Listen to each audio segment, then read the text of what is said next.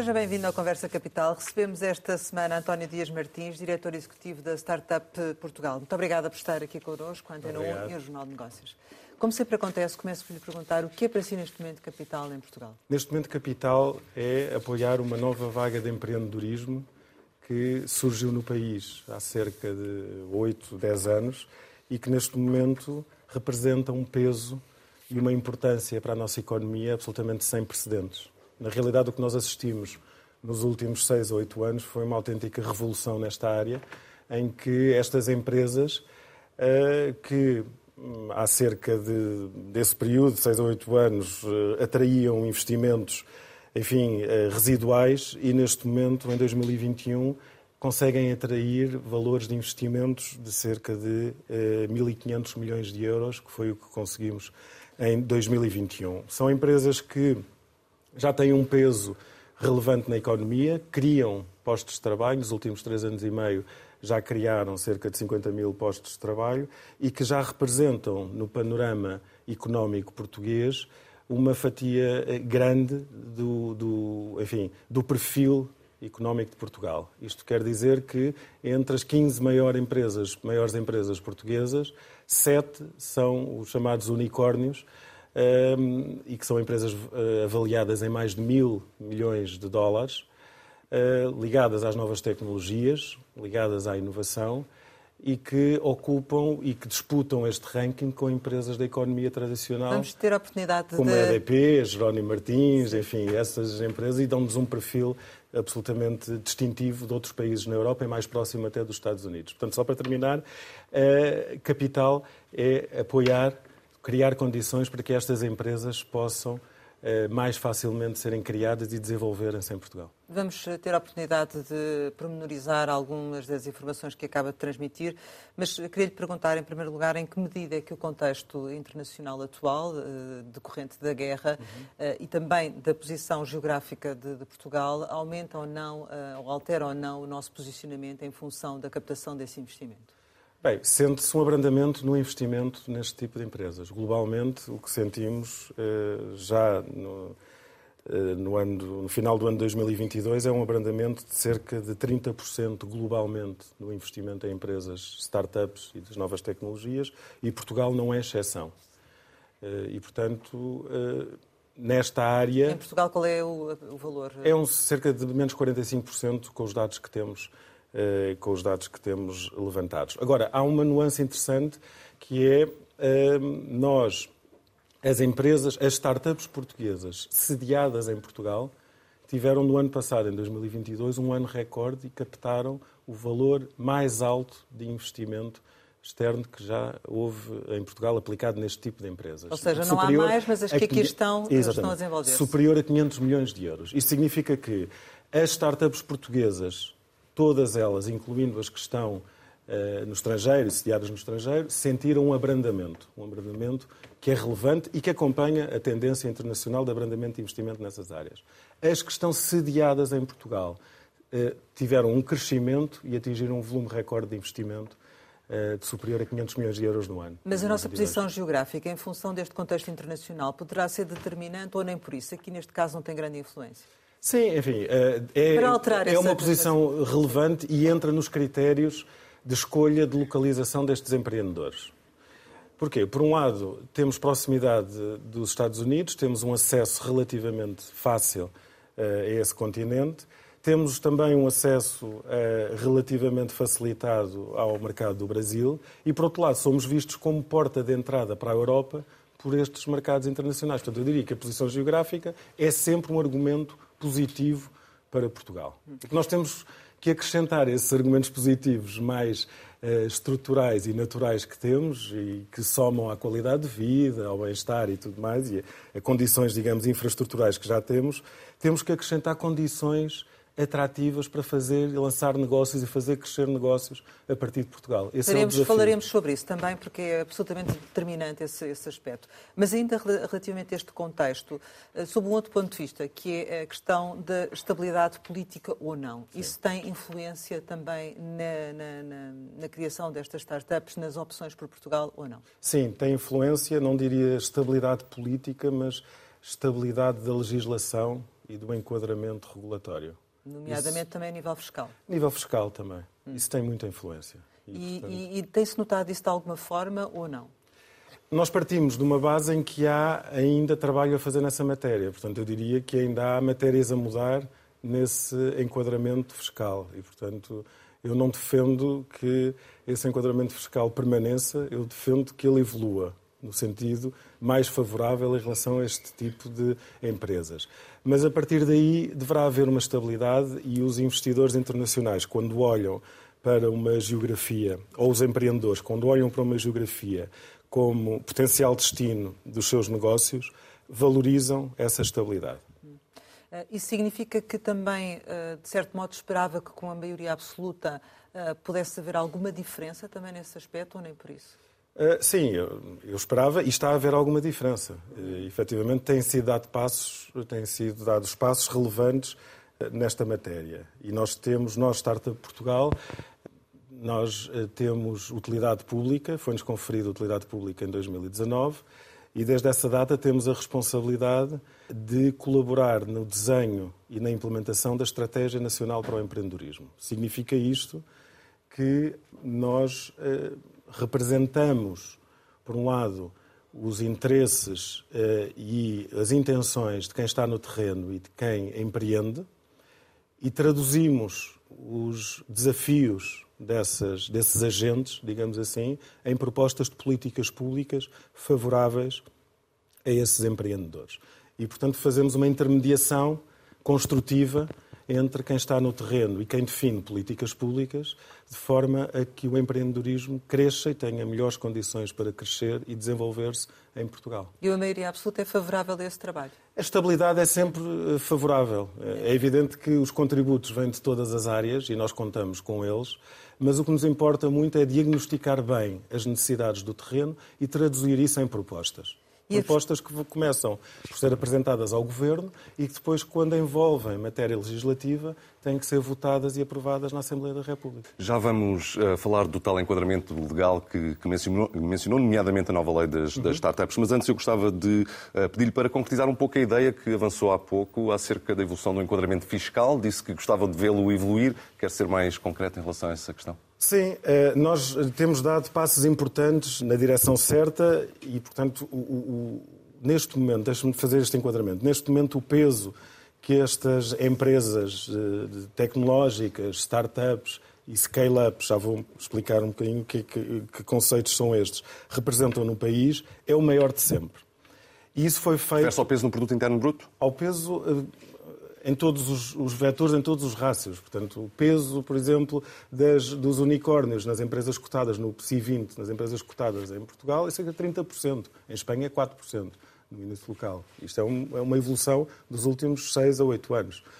O valor destas empresas, destas startups no PIB, portanto, o valor de mercado destas empresas, representa cerca de 18%.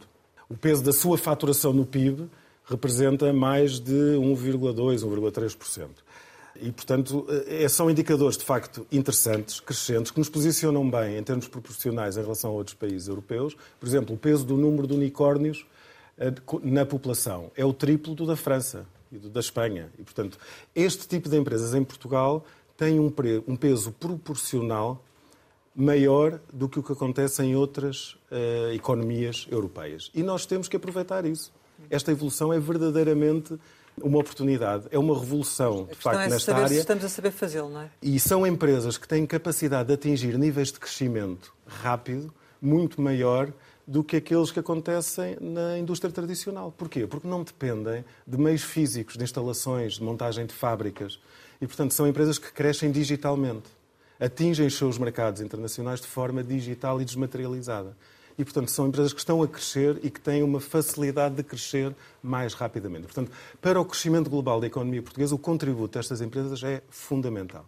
Bem, isso não é só em Portugal. Se formos ver, outros países estão a lançar políticas públicas ativas para o desenvolvimento desta área muito relevantes e nós não podemos ficar parados. Espanha lançou uma nova lei das startups, a Alemanha lançou um pacote de 60 mil milhões de euros federal ao nível de todo o país, para apoiar as empresas tecnológicas e as startups, onde no preâmbulo diz que as empresas tecnológicas e as startups são o driver de crescimento da Alemanha nos próximos anos. Está preocupado com a concorrência. E a Alemanha é um dos países mais industrializados da Europa. Portanto, não somos só nós que temos que fazer esse caminho, nós temos que o fazer, outros países estão a fazer e nós temos que olhar também para o que os outros estão a fazer e posicionarmos da melhor forma, porque isto é, é uma concorrência, é um mercado competitivo. Mas sobre eh, esse aspecto. Eh, a questão fiscal. A questão fiscal. Portanto, nós chegámos a este ponto fruto do talento e da capacidade dos empreendedores portugueses. Não há dúvida sobre isso. Digamos, o mérito é deles. Foram ajudados por políticas públicas que foram desenvolvidas e direcionadas para esta área nos últimos anos, e esse foi um contributo positivo. No entanto, ainda há muito por fazer. Nós, neste momento, dos tais sete unicórnios de origem portuguesa, apenas um deles está sediado em Portugal. Por que é que os outros seis estão fora? Nós ainda temos dificuldade em, a partir de Portugal, financiar rondas de financiamento para estas empresas grandes. Nós até 5, 10 milhões de euros por investimento vamos, com investidores portugueses. Rondas de investimento de 50 milhões de euros, de 100 milhões de euros, é só eh, dos Estados Unidos. O país não tem capital para eles. Nós não temos capacidade e não temos investidores em Portugal que façam esse tipo de investimento. E como é que Isto, podemos digamos, atrair é um esses investidores? Para que estas empresas, quando estão a crescer, para percorrer o seu percurso, olhem lá para fora e vão abastecer-se de capital lá fora. O que mas, é que estes investidores... mas é só isso? É só isso? Não é só isso? Não, temos mais. O enquadramento o problema fiscal. não é só o enquadramento fiscal. Sim. A legislação, os impostos sobre o trabalho, ainda colocam-nos mal na comparação com outros países. Realmente a carga fiscal que existe em Portugal é um problema e é um aspecto eh, negativo que não conta a nosso favor. E temos que evoluir nessa matéria. Temos também necessidade de criar em Portugal e desenvolver em Portugal mais programas de aceleração, de maneira que estas empresas, estas startups, quando crescem, tenham um maior apoio e um maior acesso a mercados internacionais. Nós temos 165 atualmente, é? Aceleradoras e incubadoras? Temos cerca de 160, 150 incubadoras em todo o país. Quando eu falo em programas de aceleração, é algo diferente, ou seja, as incubadoras apoiam tipicamente estas startups numa fase inicial e apoiam com todo o conhecimento que têm, todo o acesso Uh, digamos, um, know-how, uh, acesso a investidores, acesso a universidades, acesso a todo um ecossistema local e tem um papel absolutamente crítico e muito relevante no crescimento inicial destas empresas. Eh, quando eu falo em programas de aceleração, eh, estes desenvolvem também capacidade de investir nas empresas, de as expor internacionalmente e de as levar a parceiros, a clientes e a mercados internacionais. E, portanto, essa área ainda é uma área que é importante desenvolver. Portanto, há caminho para percorrer, há uh, matéria ainda para tratar. Mas isso não prejudica que o, a evolução dos últimos seis, oito anos tenha sido muito significativa, muito relevante. Uh, mas vamos então por partes. Atração de, de, investimento em startups, seja ele de origem nacional ou, ou internacional, uh, como é que tem evoluído, como é que isso se traduz em números? Bem, uh, dos tais 1.500 milhões de euros que tivemos em 2021 de investimento em startups, foi um número recorde atingido em 2021, eu diria que 90% desse, desse valor vem de investidores internacionais. Uhum. E quanto Isso, a... por um lado, é bom, porque significa que estamos a ser atrativos e estamos a conseguir captar o interesse desses investidores institucionais.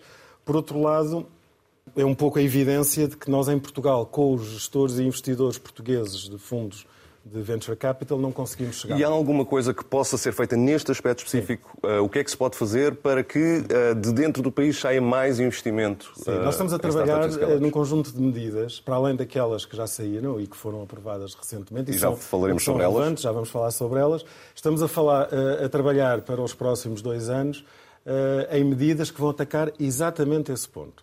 E, em concreto, em relação ao funding, eu posso adiantar que uma das medidas que tem recebido interesse e que tem sido bem ouvida por parte dos nossos interlocutores que têm de facto que atuar nessa matéria é criar condições favoráveis para que fundos de pensões, investidores institucionais e seguradoras passem a investir em venture capital e em startups. Neste momento não é permitido. Neste momento é permitido, mas eles não têm incentivo a isso porque, segundo as regras contabilísticas que existem, eles são obrigados a provisionar, ou a reconhecer como custos na sua contabilidade, eh, esses investimentos eh, dados como perdas no momento em que investem, porque isto é considerado uma área de investimento de alto risco.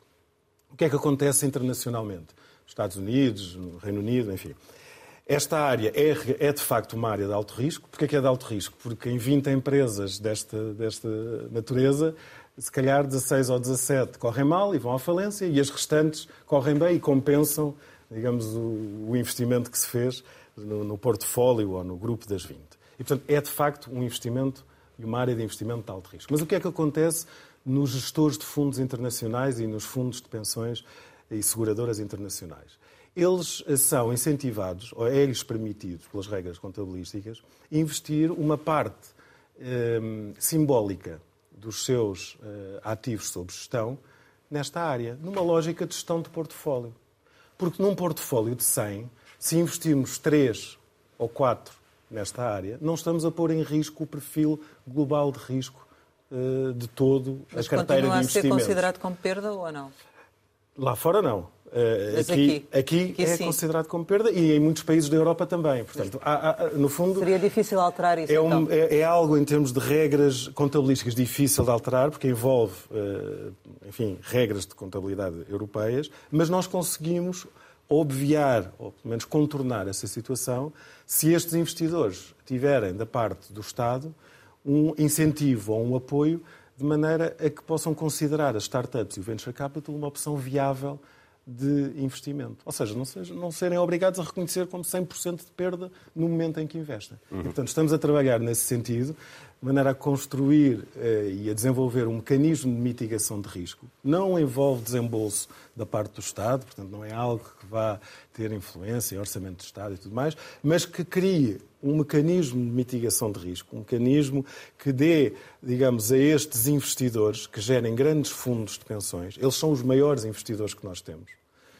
eh, a possibilidade de colocarem em 2, 3, 4% da sua carteira e direcionarem para este tipo de empresas. Mas... Este tipo de medida alteraria totalmente o enquadramento e a capacidade de investirmos em startups em Portugal. E se conseguíssemos desenvolvê-lo em Portugal, faria muita diferença. Eu eh, gostava de perguntar-lhe ainda em relação ao investimento, como é que tem evoluído em termos de áreas de interesse? Tipicamente são áreas ligadas naturalmente à tecnologia, mas nos últimos anos eh, tem havido alguma mudança? Quais são as áreas mais procuradas pelos investidores é quando procuram as startups em Portugal? É muito diversificada eh, essa distribuição e, portanto, desde áreas como o MedTech, tecnologias ligadas à, ciência, à, à medicina, inteligência artificial, blockchain, Uh, temos uma distribuição bastante ampla e o que temos sentido é que estes uh, investidores olham para Portugal uh, já identificando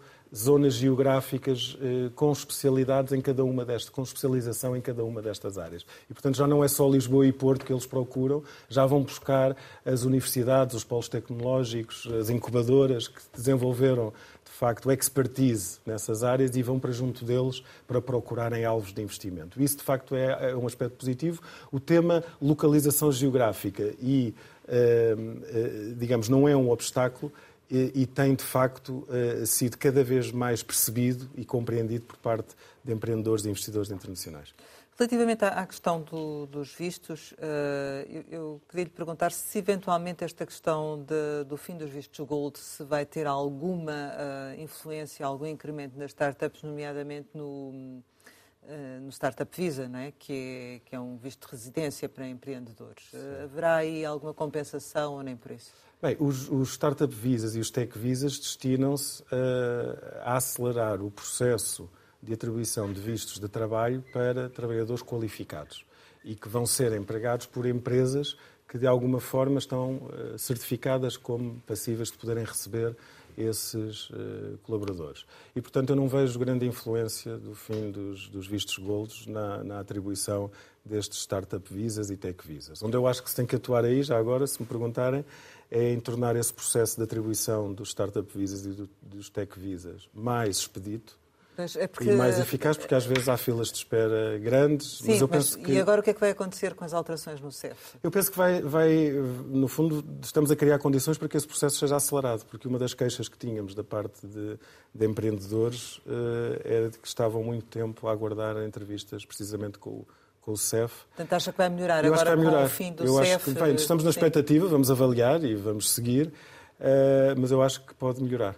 Mencionou já uh, o Tec Visa. Uh, quantos quadros vieram para Portugal ao, ao, ao abrigo deste, deste programa? Olha, menos do que aquilo que gostaríamos. Ou seja, quantos? Eh, Estamos a falar, enfim, anualmente menos de um milhar. Não, não, não estamos a falar de números muito significativos. Mas qual era a expectativa que existia, o target? Não, nós não, não tínhamos um target definido. E, portanto, isso foi criado, esse programa foi criado pela Startup Portugal, é gerido pelo IAPMEI e, de facto, tem sido utilizado, mas se calhar com menos uh, intensidade do que aquilo que gostaríamos.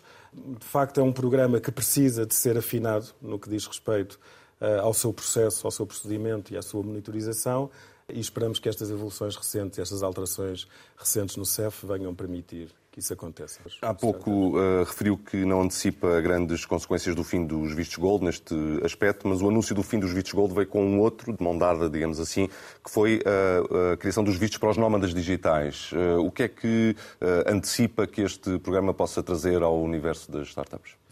Bem, os nómadas digitais trabalham em Portugal para empresas portuguesas e para empresas estrangeiras, e muito para empresas estrangeiras. Portanto, o que eu acho que pode trazer é a manutenção das boas condições que oferecemos neste país para esse tipo de trabalhadores. Neste momento, Portugal é o quarto país a nível mundial, de acordo com os rankings, mais atrativo para nómadas, nómadas mas, digitais. Mas nos contactos que a Startup Portugal tem com o universo das empresas, tem, tem sido questionada sobre este programa? Existe curiosidade? Existe procura? Como é que isso tem decorrido? Não, existe, sem dúvida, curiosidade e procura e, e é, uma, é um dos argumentos que temos para apresentar. Em relação aos vouchers para apoiar os projetos verdes e digitais, uhum. uh, creio que alargaram o período de, das candidaturas. Relativamente havia dois, dois períodos, dois digamos períodos, assim. Exatamente, é? já estava previsto. Uh, qual é que é o balanço que se pode fazer até agora? Bem, até agora teve um interesse muito grande da parte dos candidatos e das, das startups. Nós temos para os vouchers para startups verdes e digitais, tem uma dotação global de 90 milhões de euros.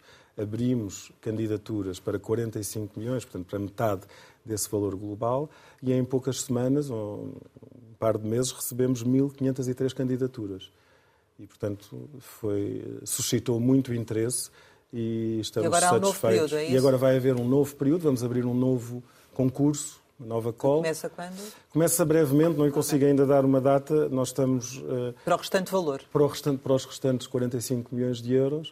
Uh, e pronto, em relação aos primeiros, estamos já a entrar numa fase de avaliação.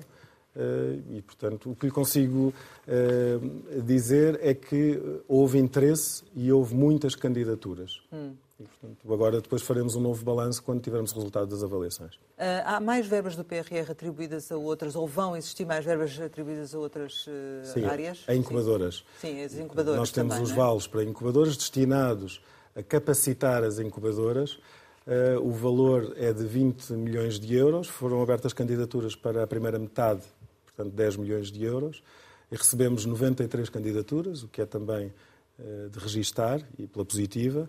Uh, e vamos brevemente abrir o concurso para a segunda metade dos, dos 20, mais 10 milhões de euros, a segunda metade dos 20 milhões, para terminar uh, a alocação. Em que medida é que a nova lei das startups vai, de facto, beneficiar o universo do empreendedorismo em Portugal? A nova lei das startups é um passo importante na direção certa e é muito relevante pelo seguinte: por um lado, uh, pela primeira vez em Portugal, nós temos um enquadramento legal para este conceito de startup, que é um conceito um pouco subjetivo até agora, e quando se falava em startups, nós não tínhamos. E passa a haver uma métrica que define o que é que é uma startup e uma scale Não tínhamos tradução concreta disso. Isso, porquê é que era uma dificuldade? Porque quando queremos propor ao governo medidas concretas que beneficiem este tipo de empresas, a primeira pergunta que nos fazem é qual é o impacto disso, quantifiquem. Mas isso vai abranger quantas empresas? E nós não podemos responder de forma subjetiva ou qualitativa ou difusa. E, portanto, a partir de agora, com este enquadramento legal, nós, tal como sabemos em Portugal o que é uma PME, o que é, que é uma grande empresa, isso está definido, também sabemos o que é uma, uma startup. E mais, incluímos também, sob proposta nossa, neste texto desta nova lei das startups, incluímos também a definição de scale-up. Isto porquê? Porque as startups são durante um período limitado do tempo. Nós conseguimos que esse período em Portugal fosse até 10 anos, em outros países europeus vai até 5 ou até 7, e, portanto é bastante abrangente e inclusivo, o que é interessante para nós, mas 10 anos são 10 anos. E o que é que acontece depois dos 10 anos? Bem, aí entra a definição de scale-up. Porque, eh, pelo tema do período temporal ou pelo critério de dimensionamento, nós não queríamos excluir empresas que já foram startups e que continuam a atuar mesmo, da mesma forma, com o mesmo tipo de eh, dinamismo, com o mesmo tipo eh, de importância para a nossa economia, só que com uma dimensão maior ou então mais antigas, com mais idade.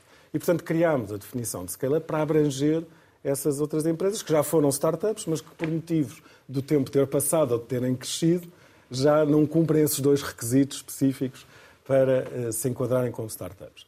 Essa definição de scale-up é importante porque não, não está a ser utilizada neste momento nessa lei das startups, mas cria a base para podermos definir e implementar novas políticas públicas e novas vantagens daqui para a frente para esse tipo de empresas. E, portanto, já está definido. Criámos essas duas definições. O processo é relativamente simples, não é um processo burocrático.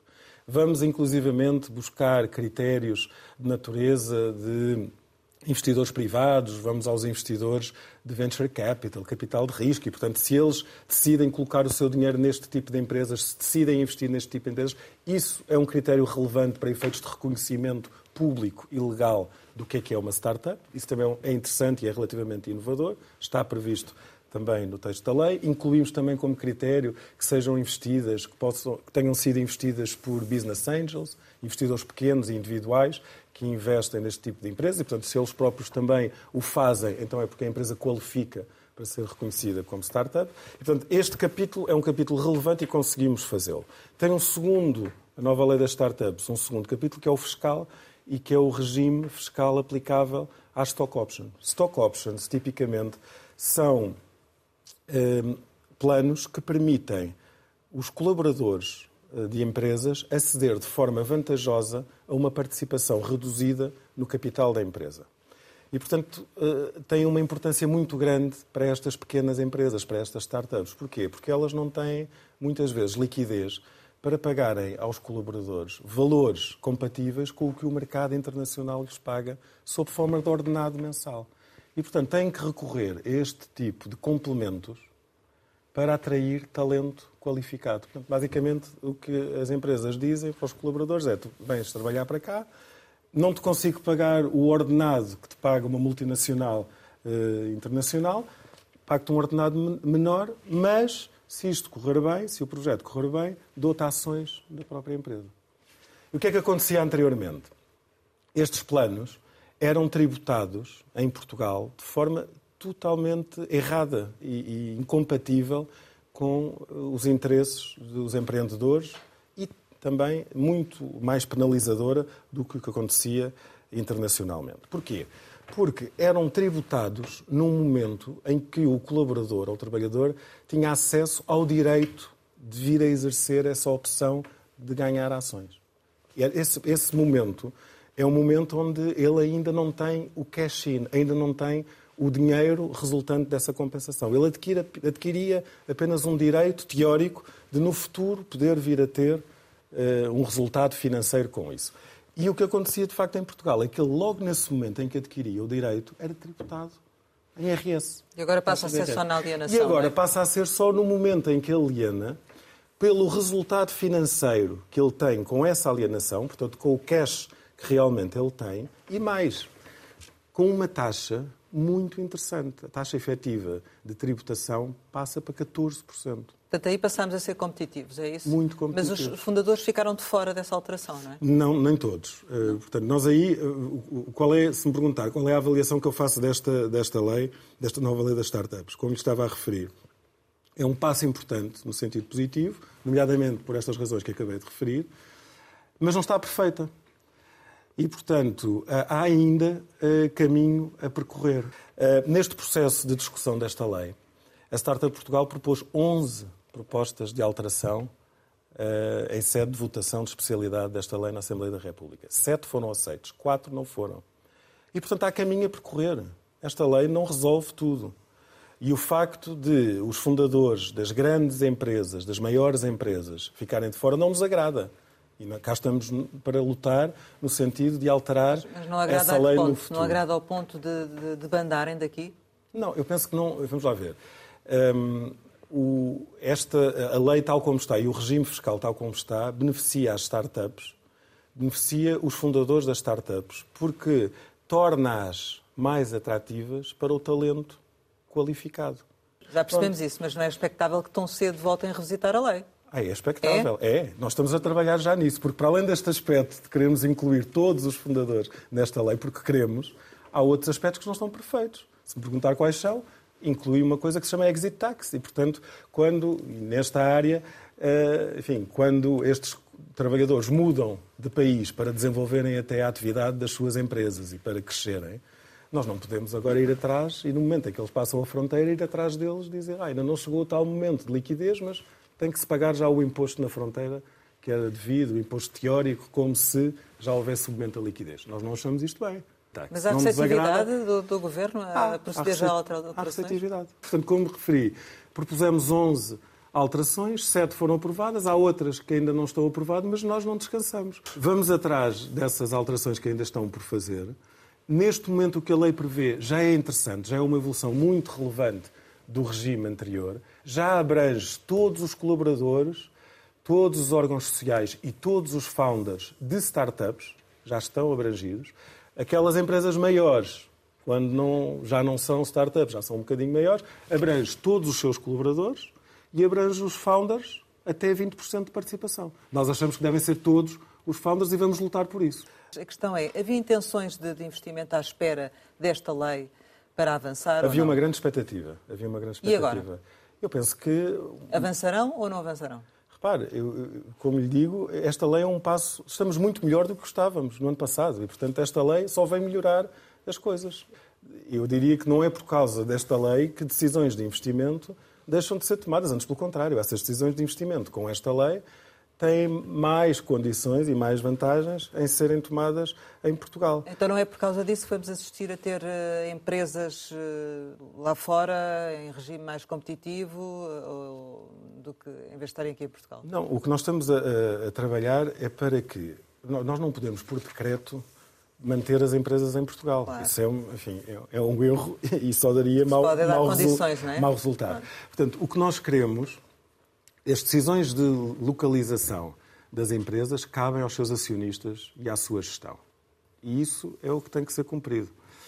O que eu acho que nós temos que fazer é criar condições em Portugal para que essas decisões de deslocalização sejam tomadas pelas melhores razões. E quais são as melhores razões?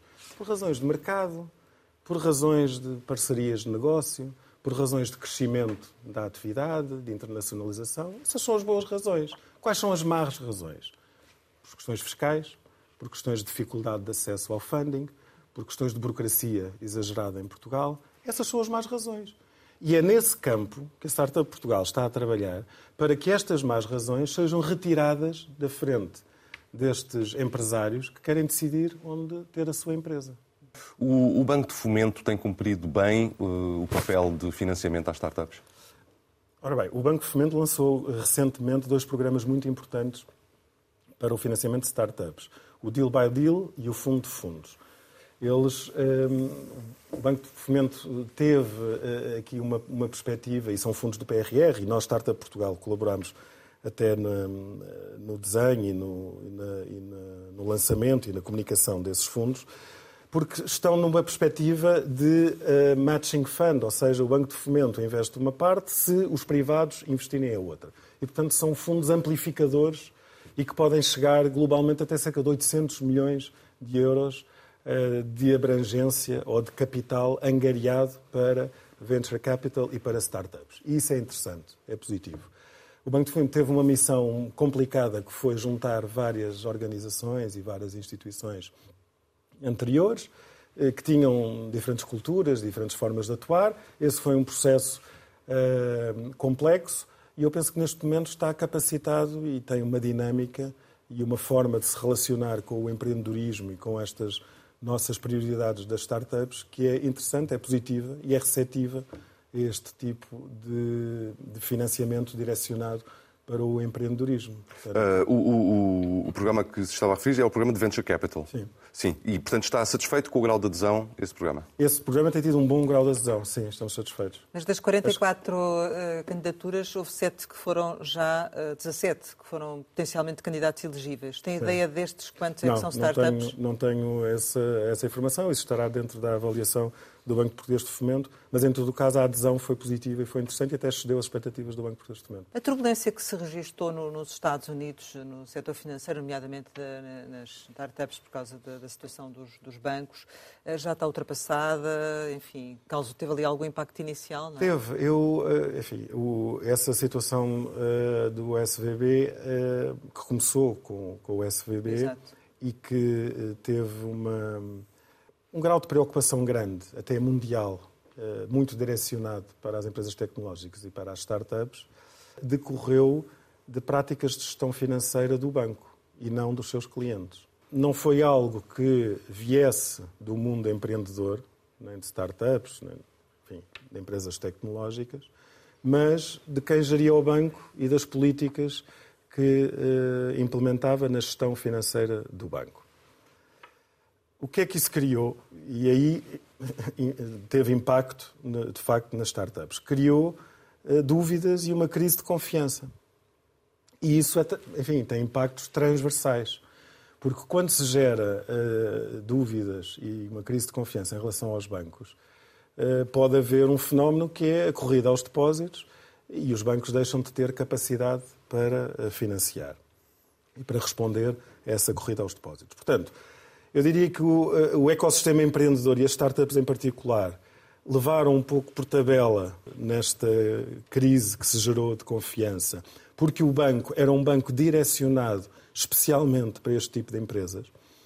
Mas o que ocorreu não foi devido à má situação das startups ou a, digamos, a uma situação precária ou Portanto, é financeiramente, financeiramente precária destas startups, mas sim a políticas de gestão financeira do próprio banco. E, dito isso, a situação está, está ultrapassada? Eu acho que está mais calma sim. e nós vivemos com preocupação e com atenção esse tipo de, de situações e de falta de confiança, porque de facto este mundo do empreendedorismo e das startups vive dos investidores e da capacidade que eles têm de investir. E a primeira coisa que os investidores fazem quando sentem menos confiança, é suspender as decisões de investimento.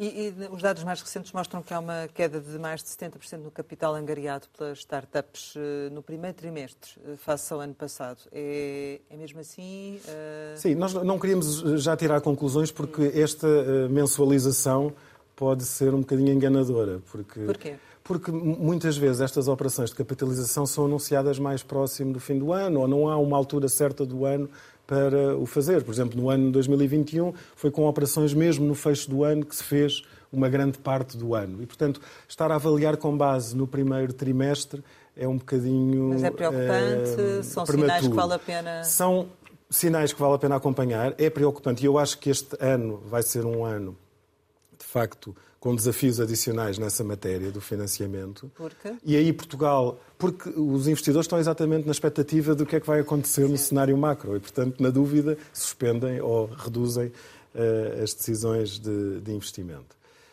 Um, e, portanto, eu acho que Portugal não vai ser muito diferente nesse campo daquilo que está a acontecer no panorama global e até, enfim, aquela estatística que lhe referi há pouco de, em 2022, ter sido o ano recorde para investimentos nesta área em empresas eh, sediadas em Portugal, startups sediadas em Portugal, é interessante, é interessante. Sim, E portanto temos. Mas em 23 pode haver uma quebra. Nesse em 23 pode haver uma é quebra. É expectável que haja. Vamos ver. Eh, eu acho que é prematuro fazer uma avaliação com base no primeiro trimestre, como estava a referir, e também uma coisa eh, eu tenho como, como provável e como certa é que estas empresas, pela sua natureza e pela sua flexibilidade, têm uma forma de e uma rapidez de adaptação às novas circunstâncias muito grandes. E, portanto, adaptam-se também a situações macroeconómicas desafiantes. A questão é que também nestas eh, circunstâncias, neste contexto internacional, também a questão da concorrência também acaba por ser maior, porque há uma ginástica também adicional para captar esse investimento. Sim. E pareceu-me que, do seu ponto de vista, também estava um bocadinho preocupado uh, relativamente à nossa capacidade de fazer face a essa concorrência ou não.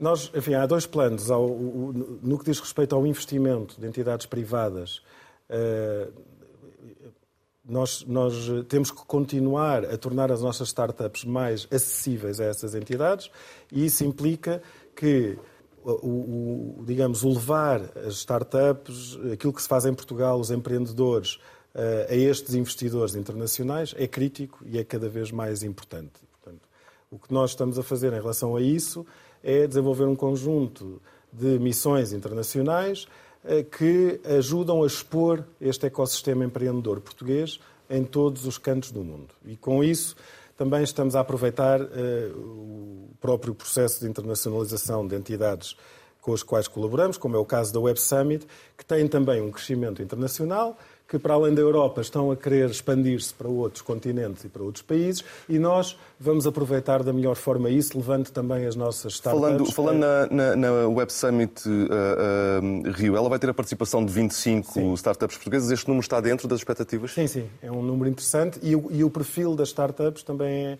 um perfil interessante na medida em que várias dessas são empresas que já têm alguma robustez e, portanto, que já vão para aquele mercado com a capacidade de o abordar e com já alguma estrutura e com algum historial que lhes permite abordar seriamente aquele mercado. Dessas 25, 14 são apoiadas diretamente pela Startup Portugal, num acordo que temos com o Web Summit que permite que essas 14 startups tenham acesso a exibirem, portanto, a stands de exibição diretos na conferência e, para além disso, para toda essa delegação de 25 vamos ter eh, iniciativas e eventos concretos eh, à margem da Web Summit Rio, que permite juntar eh, parceiros locais, entidades públicas locais, que vão conhecer as startups, dialogar com elas e criar condições para que possa haver futuramente negócios a crescer por via dessa aproximação e desse conhecimento. Voltando um pouco atrás, ainda relativamente à concorrência, uh, portanto, estava a falar no plano da, da, questão da internacionalização, que portanto, é um dos aspectos onde estão a, a desenvolver, mas pareceu-me que havia outro. Havia outro, exatamente. Exato. Portanto, para os investidores é muito importante conhecerem mais aquilo que se faz e um segundo plano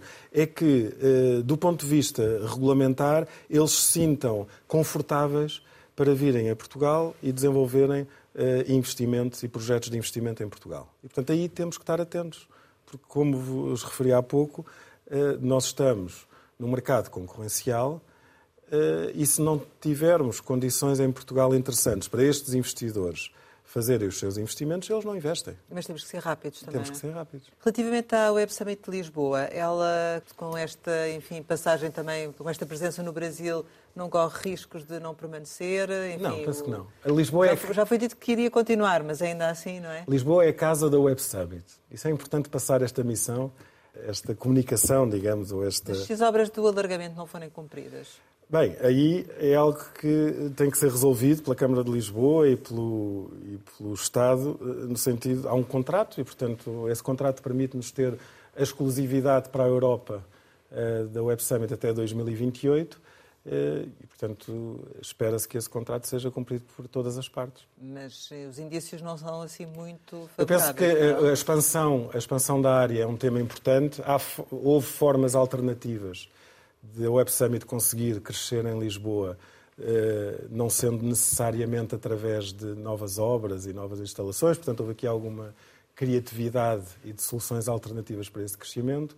A Web Summit em 2022 teve mais de 70 mil participantes internacionais, quer continuar, eh, aliás, participantes globais, parte deles nacionais e parte internacionais, quer continuar a crescer e o que nós devemos fazer é criar condições para que esse crescimento exista, porque a Web Summit é um momento positivo para a economia portuguesa, é uma iniciativa positiva para a economia portuguesa, é positivo para o mundo empreendedor e para as startups e, portanto, devemos uh, criar condições não só para que esse acordo seja cumprido, como uh, aproveitar até a internacionalização que a Web Summit está uh, a desenvolver e a ter e levarmos também o nosso ecossistema empreendedor um, ao internacional participando também nessas iniciativas. Então acha que, que há diálogo entre as partes, Sim. que não há esse risco de, acho que há diálogo. de ir embora a Web Summit? Não, acho que há diálogo e ele está a ser feito. Muito bem. Chegamos ao final e, como habitualmente, costumamos lançar algumas palavras para uma resposta rápida. A primeira é Paddy Cosgrave. Inovador. TAP. Desafio. Novo aeroporto. Problema. Corrupção. Ainda existe. Chat GPT. Oportunidade. Marcelo Rebelo de Sousa. Conhecedor. Augusto Mateus. Uh, precursor. Educação. Uh, crítica para o empreendedorismo. Criptomoeda. Uma oportunidade para Portugal. Regionalização. Uma evolução possível. Golfe. É um hobby para mim. Amizade. Fundamental. Família. A base e o, e o, o porto seguro e abrigo. Ambição. Uh, presente e existente, mas uh, também uh, ponderada. Sporting. O meu clube. Sonho. Portugal como a nação do empreendedorismo a nível mundial. Saudade. Da infância, talvez. Portugal. O melhor país para, para se viver e para empreender. António Dias Martins, muito obrigada por ter estado aqui no uh, Conversa Capital. Pode rever esta entrevista com o diretor executivo da Startup Portugal em www.rtp.pt ou ouvir em podcast. Regressamos para a semana, sempre neste dia, esta hora, e claro, contamos consigo.